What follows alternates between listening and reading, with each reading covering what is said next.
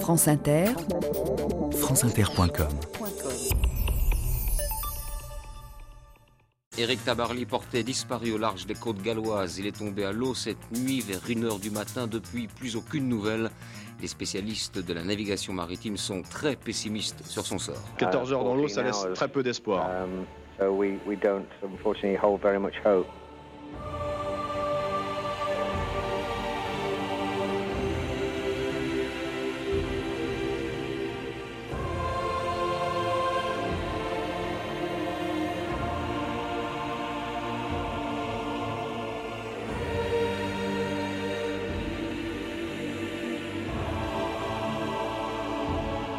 2000 ans d'histoire.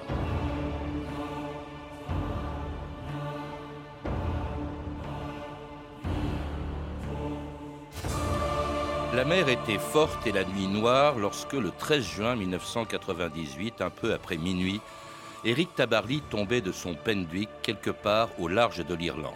Il se rendait en Écosse pour participer à une parade de bateaux qui, comme celui sur lequel il se trouvait, avait été dessiné par William Fife, un des plus grands architectes navals du XIXe siècle.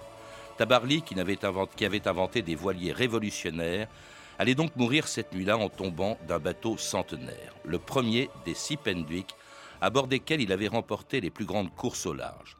Mais ce premier Penduic, le seul qu'il n'ait pas construit, il y tenait plus qu'aux autres. C'est avec lui que 60 ans plus tôt, il avait découvert la passion qui avait fait de lui le plus populaire et le plus grand navigateur français de son temps, Éric Tabarly. Penduic en breton, c'est la mésange à tête noire, la mésange charbonnière. Et littéralement, ça veut dire petite tête noire. Pen c'est tête, du c'est noir et X c'est le diminutif pour petit. Mon père a acheté Penduic en 1937, donc à ce moment-là j'avais 6 ans. Bon, à 6 ans, on commence déjà à voir un petit peu ce qui se passe. Tous mes jouets, c'était des bateaux. Moi, j'ai toujours aimé beaucoup la marine. Enfin, quand j'étais petit, à 5 ans, on me disait qu'est-ce que tu veux faire plus tard? Euh, Je disais amiral.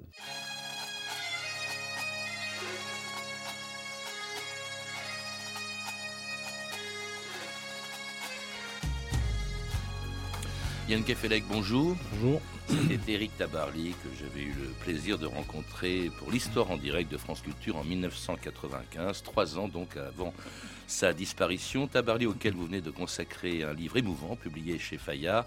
Plus il est loin, plus il est là, plus il nous manque, dites-vous. Peut-être vous manque-t-il plus qu'à d'autres encore, Yann Kefelec, parce que vous l'avez bien connu, vous avez navigué avec lui. J'ai été euh, prêté à Eric Tabarly au début des années 60 comme équipier. Je faisais partie d'une école de mer, comme ça où on apprenait à la fois la voile, la voile et le sens marin. Et la récompense, c'était effectivement de, pouvoir éventuellement naviguer avec Tabarly, qui lui euh, s'entraînait à la Trinité pour sa course, euh, pour la course, la, la, première transat anglaise de 1964, sa première transat anglaise de 64. Donc j'ai fait une sortie en mer d'une journée avec lui et j'étais à la barre lorsque, lorsque pour le déjeuner, il m'a préparé un plat de nouilles. Il est célèbre pour, ses, pour, sa, pour sa manière, sa technique de préparation des nouilles.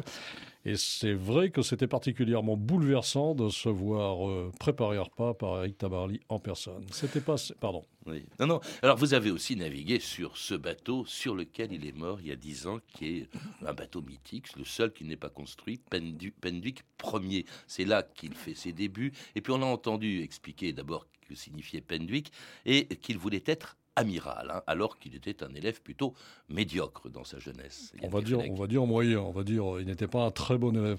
Moi, j'ai pas du tout, dans ce livre, j'ai pas du tout voulu insister sur les déboires scolaires de Tabarly. D'abord parce que moi-même j'ai été un assez mauvais élève, et ensuite parce que finalement, le, euh, il est devenu un, un, tel maestro, un tel maître que l'ombre de l'élève s'estompe totalement derrière le, le, géant comme ça qu'il qu'il est devenu. Alors cela dit, il est entré dans la marine nationale par le biais de l'aéronaval. Hein. Il était pilote, y compris en Indochine, et puis il est entré à l'école l'école navale en 1958, la marine de guerre avait beaucoup d'importance pour lui.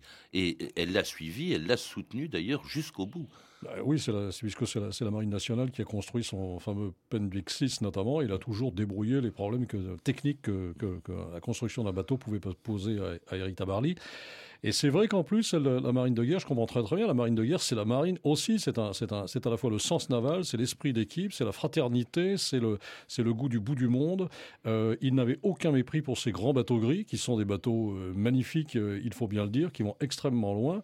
Et en plus, il a été soutenu par cette espèce de famille incroyable des, des marins de la, marine nationale, donc c'est tout à fait respectable. Et qui le laissait donc quitter l'école navale, ou en tout cas la marine, avec le deuxième Penduic, celui-là, il l'a vraiment construit, c'était pour participer à la Transat anglaise de 1964. Au départ de Plymouth le 23 mai, personne en France ne connaissait encore le nom de Tabarly.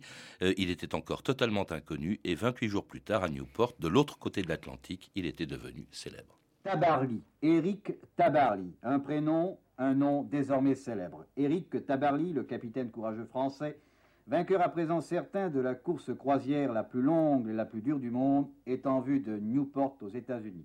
Exploit qui stupéfie les yachtman de Newport qui disent The Frenchie is the best, le petit français est le plus fort. Alors il y a d'abord eu les, les gardiens du bateau-feu de, de Nantucket qui sont venus près de moi et ils m'ont dit que j'étais le premier, mais je me suis dit, ils ont peut-être pas bien compris ma question, donc j'y croyais pas trop quand même. Mais c'est vraiment que quand les premières vedettes là, sont arrivées à ma rencontre, que là, ils m'ont dit vraiment que j'étais premier. Vos sentiments à ce moment-là euh... Ah bah, j'étais content. Nous avons été les premiers à monter à bord du bateau et les premiers à parler avec euh, Taberly. Moi, je considère que je viens de vous apprendre une bonne nouvelle, non? Oui, excellente, oui. Dites-nous-le. Je suis chevalier de la Légion d'honneur. Et ce matin, quand on vous a annoncé que vous avez gagné, vous avez été surpris, vraiment? Euh, J'ai été assez surpris, oui.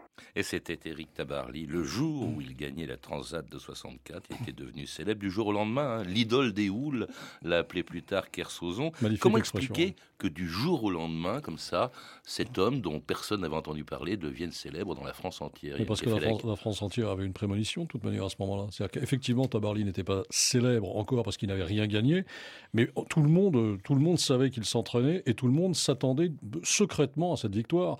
Euh, Radio Ponton, tout le long, des côtes bretonnes, ne cessait de chanter la louange d'un Tabarly qui n'avait remporté aucune victoire.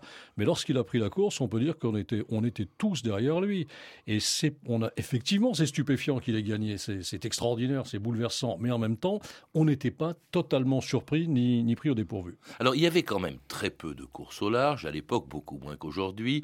Son nom n'était connu quand même essentiellement que dans les milieux qui faisaient de la voile. Vrai. Euh, et puis, euh, mais surtout, c'est la première fois qu'on voyait un Français gagner dans une discipline où les Anglais régnaient en maître depuis des siècles. C'est la revanche de Trafalgar. Il me semble qu'on avait tout de même gagné, on avait dû gagner un Fastnet, non, avec, euh, avec un bateau qui s'appelait Jolie Brise. Ouais me semble-t-il, mais c'est vrai qu'on était, on était, on avait absolument euh, pas le sens de la, de la course au large.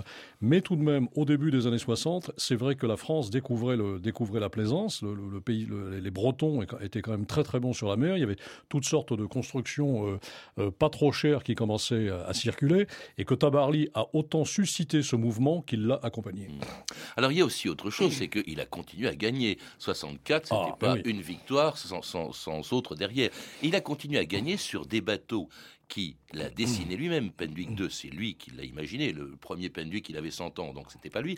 Mais Penduic 2, Penduic 3, Penduic 4, il y en aura, il y en aura 5 au total qu'il a dessiné lui-même, et tous des bateaux révolutionnaires. Ce qui compte aussi pour l'histoire de la voile, c'est que il l'a fait vraiment avancer. Il a réalisé sur ces bateaux des progrès considérables, Yann Kefelec. Oui, alors notamment, le, si on prend le Penduic 2, c'est vrai que c'était la première fois qu'on construisait un si grand bateau en contreplaqué marine, et il est sûr que ça a donné le branle, comme ça, tout un toute une habitude de, construction en matériaux légers.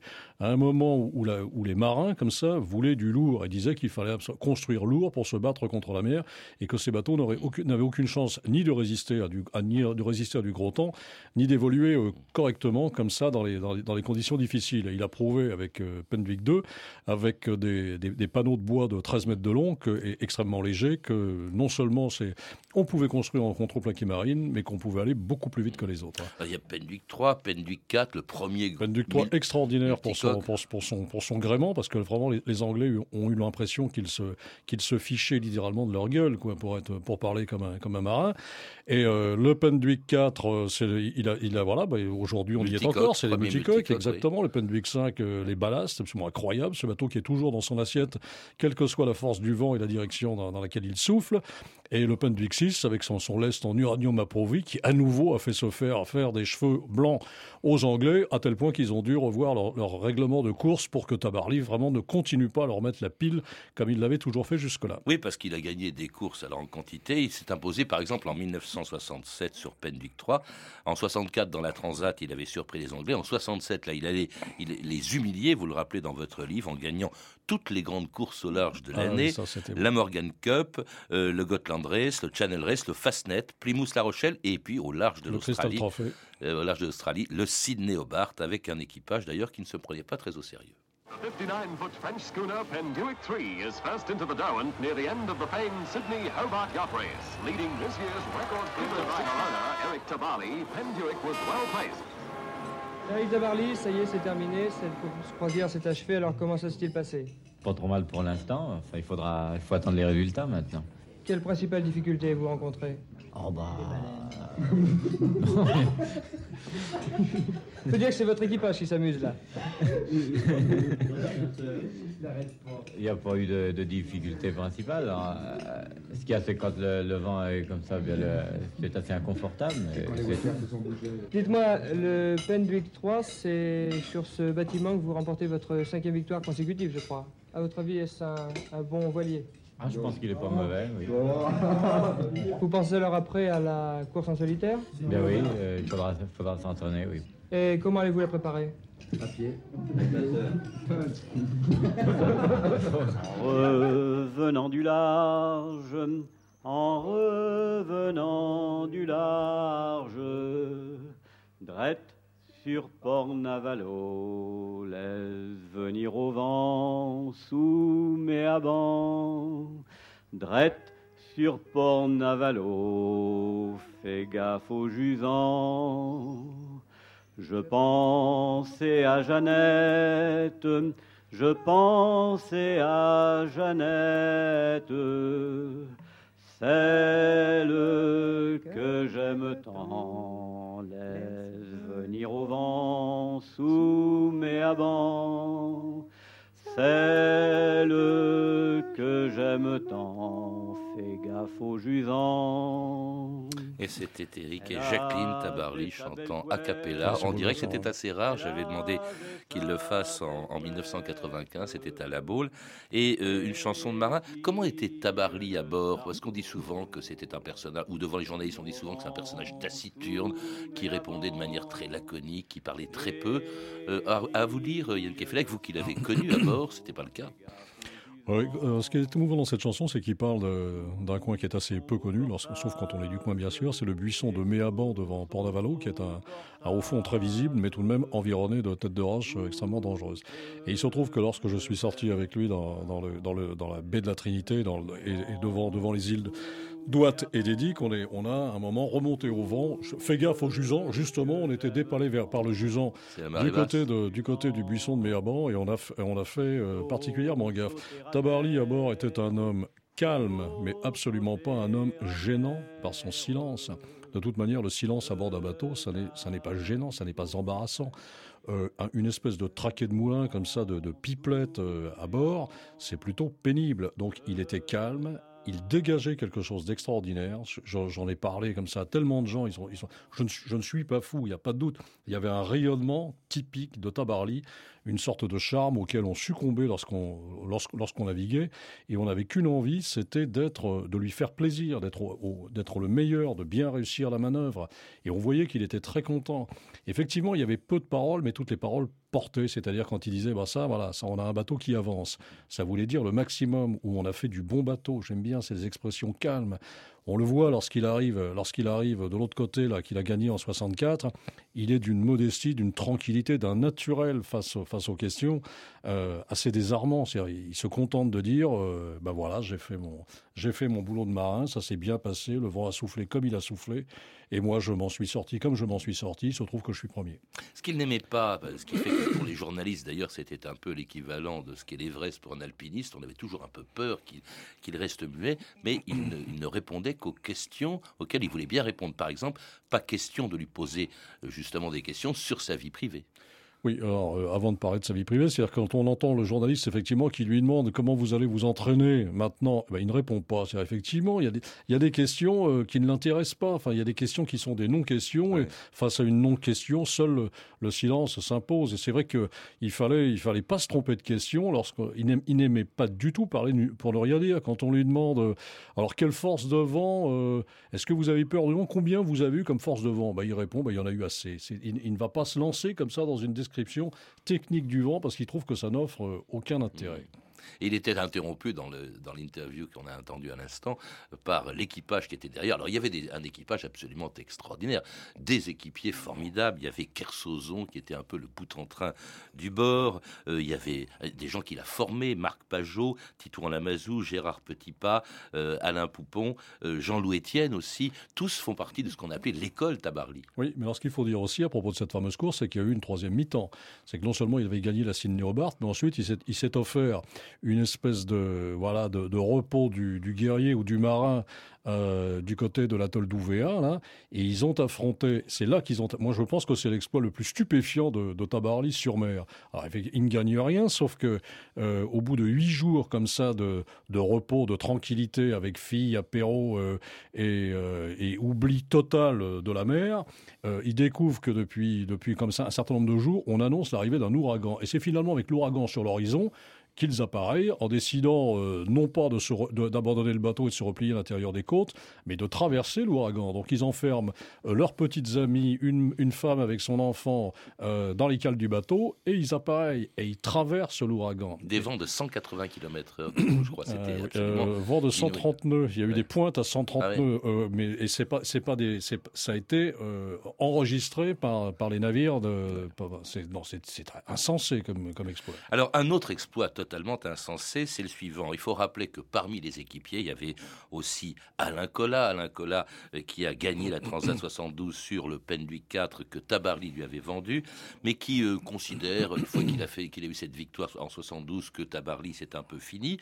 Et euh, Collat, qui est le grand favori de la Transat 1976 avec un bateau de 71 mètres de long, 1200 mètres carrés de voilure, alors que Tabarly s'engage dans la course avec son Penduic 6 qui fait à peine 17 mètres et qui est conçu pour un équipage de 14 personnes alors qu'il va barrer, tout seul et gagner cette course euh, malgré des conditions météo épouvantables. Le temps est toujours aussi mauvais sur l'Atlantique Nord, dans la zone où se trouvent actuellement la plupart des bateaux de la course. Le vent qui souffle à 110 km/h creuse la mer et les vagues atteignent parfois plus de 10 mètres de hauteur.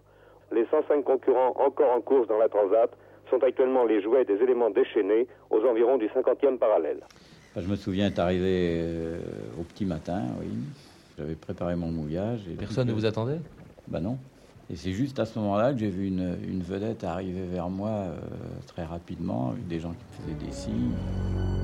Alors tout de suite, nous allons retrouver Denis Poncet qui se trouve en direct à Newport. Je crois, Denis Poncet, que vous avez été le premier à rencontrer Eric Tabarly, qui attendait d'ailleurs au milieu du port qu'on veuille bien venir l'accueillir. Le voyage est dur.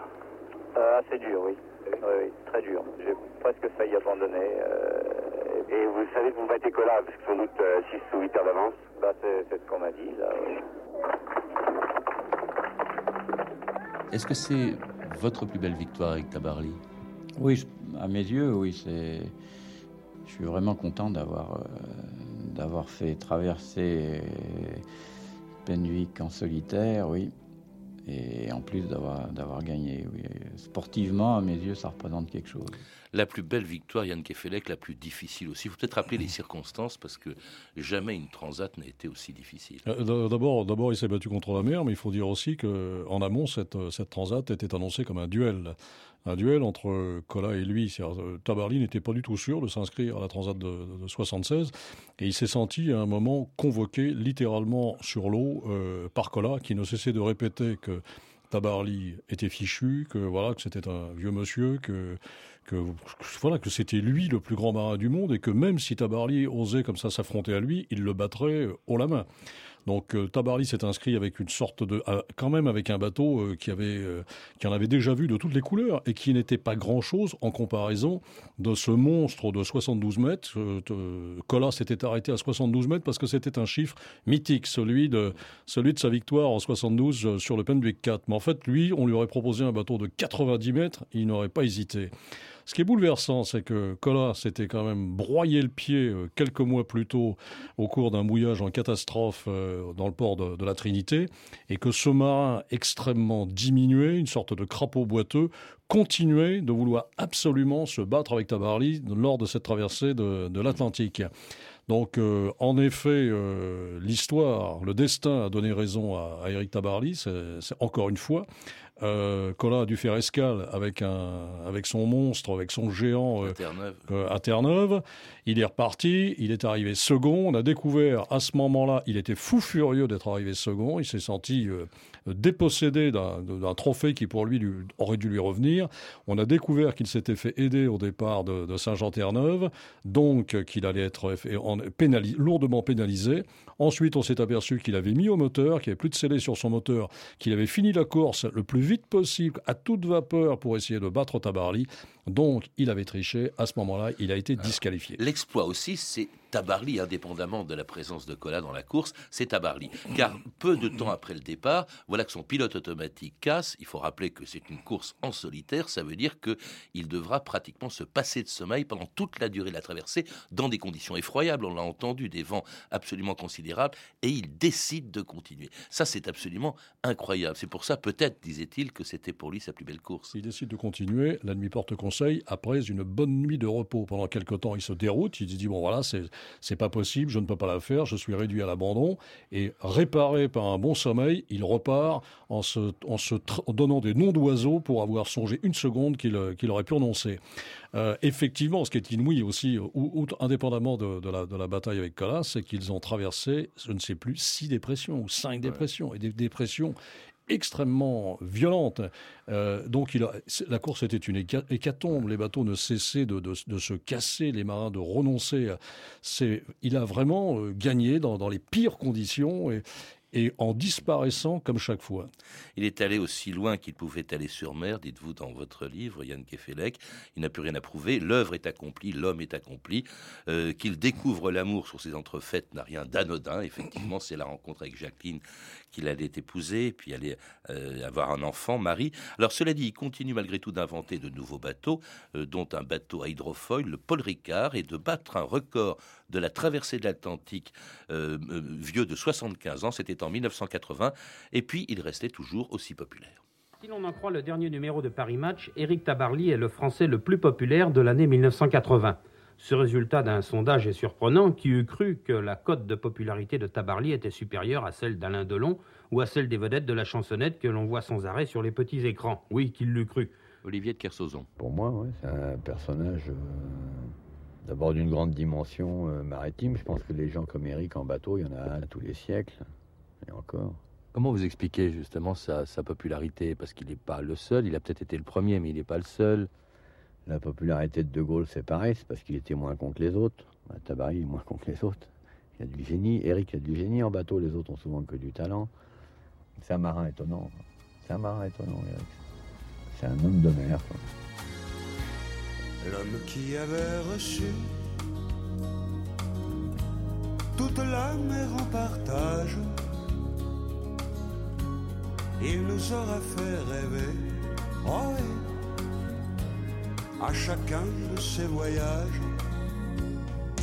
Le vent souffle sur la mer,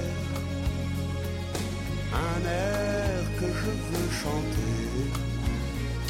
Pierre Bachelet, Le Voilier Noir, une chanson que vous avez écrite après la mort d'Éric Tabarly et Nkefelec. Comment expliquer justement que dix ans après sa mort, il reste encore au fond le premier nom qui vient à l'esprit quand on parle de voile? Mais parce que parce, qu'il fait rêver comme dans votre chanson. Parce qu'il est mort et parce qu'il n'est pas mort en même temps, parce que personne n'a fait son deuil, parce qu'on ne s'est pas habitué à sa disparition, parce que je vous parlais tout à l'heure du rayonnement exceptionnel d'Éric Tabarly. On peut dire qu'il continue à, à, rayonner après sa disparition, et j'ai l'impression qu'il va continuer à rayonner longtemps. Lorsque, comme le disait tout à l'heure euh, Olivier de Kersauzon, il était, les autres ont du talent, lui il avait du génie, il avait un génie tout à fait à part. Et euh, j'aime bien la phrase de Montaigne, je sens que cela ne, ne saurait s'expliquer qu'en disant parce que c'était lui. Eh bien, c'est parce que c'était lui. On, voit quand même euh, d'immenses marins euh, aujourd'hui français triompher sur mer, comme Francis Joyon, euh, et on, on lui, il a exactement la, même simplicité. Lorsqu'il a, quand il a gagné une course, il se contente de répondre la mer m'a laissé passer. Et on voit bien dans cette réponse extrêmement tranquille, douce et, simple l'influence de Tabarly, qui n'avait jamais un mot de trop ni un mot emphatique pour parler de ses victoires. Et puis il faut dire aussi qu'aujourd'hui, on navigue sur des bateaux non pas conçus par Tabarly, mais avec des innovations qu'il a découvertes. Il était beaucoup plus qu'un grand manivrier, qu'un grand marin. C'était aussi un architecte naval il était fasciné par les bateaux, même si celui sur lequel il est mort et qu'il préférait, c'était un bateau de 100 ans. Ce qui est, assez étonnant, c'est qu'il a, il a, commencé en effet par l'aéronaval, et là, en, découvrant l'avion, il s'est familiarisé quand même avec une, avec une, idée de vitesse qu'il a essayé d'appliquer ensuite euh, à, la mer et à la voile. Et c'est vrai que son rêve, c'était donc euh, l'hydroptère, un bateau qui n'est plus un bateau volant, quoi, une sorte un, bateau qui n'est plus retenu à l'élément que par des, des ailerons, un bateau qui a décollé exactement comme un avion. Et, l'histoire lui, lui donne raison, encore une fois. Et c'était aussi un personnage attachant, c'est pour ça aussi qu'on l'aimait. Quand on entend, quand on entend, on voit bien, on a envie de lui dire, mais écoute Eric, euh, qu'est-ce que t'as foutu Enfin, reviens, quoi. C'est un truc qui, qui, ne, colle pas du tout dans sa disparition. Qu'est-ce qu'il a foutu, justement, comme vous dites, Yann Kefelec Ce qui est étrange, c'est qu'il a créé deux formules euh, mémorables, c'est excellente, c'est-à-dire euh, une main pour, pour le marin, une main pour le bateau. Ben là, il n'a eu ni la main pour le marin, ni la main pour le bateau, il est tombé. Et autre formule, un marin qui tombe à la mer n'a pas sa place euh, sur le bateau. Donc c'est très lourd d'avoir dit ça et en même temps d'avoir manqué, d'avoir défailli à, ces deux, à ces deux excellents conseils. Euh, en effet, il avait momifié ce, bateau dans des bandelettes de polyester, là, son Pendwick, il l'avait éternisé, et c'est étrange de voir que ce bateau va lui survivre encore extrêmement longtemps ce bateau qui avait 100 ans exactement quand il est mort, 100 ans et quelques mois après. Ce bateau dont il était amoureux, dont il avait décidé que ce bateau ne mourrait jamais. Effectivement, il est arrivé à ses fins. Merci Yann Kefelec. Pour en savoir plus, je recommande la lecture de votre livre. Il est vraiment euh, très émouvant. Tabarly, qui vient de paraître conjointement chez Fayard et aux éditions de l'Archipel. À lire aussi Éric Tabarly, mon père, de Marie Tabarly, un très beau livre illustré de nombreuses photos récemment publié chez Michel Lafon. Vous avez pu entendre des extraits d'un excellent documentaire qui est en ce moment, qui vient de sortir sur les écrans, un documentaire de Pierre Marcel intitulé tout simplement Tabarly avec des, avec des, des, films tout à fait extraordinaires et inédits, ainsi que des extraits de l'histoire en direct diffusée sur France Culture en juillet 95. Avoir aussi deux expositions sur Éric Tabarly, une qui se tient à Paris au Musée national de la Marine, au Palais de Chaillot jusqu'au 8 septembre 2008 et l'autre jusqu'en décembre 2009 à la Cité de la Voile Éric Tabarly à Lorient. Vous pouvez retrouver ces références par téléphone au 32 30, 34 centimes la minute ou sur le site franceinter.com. C'était 2000 ans d'histoire à la technique Benoît Massir, Olivier Daligo, documentation et archives sonores Emmanuel Fournier et Claire Destacan, une réalisation de Anne Kobilac.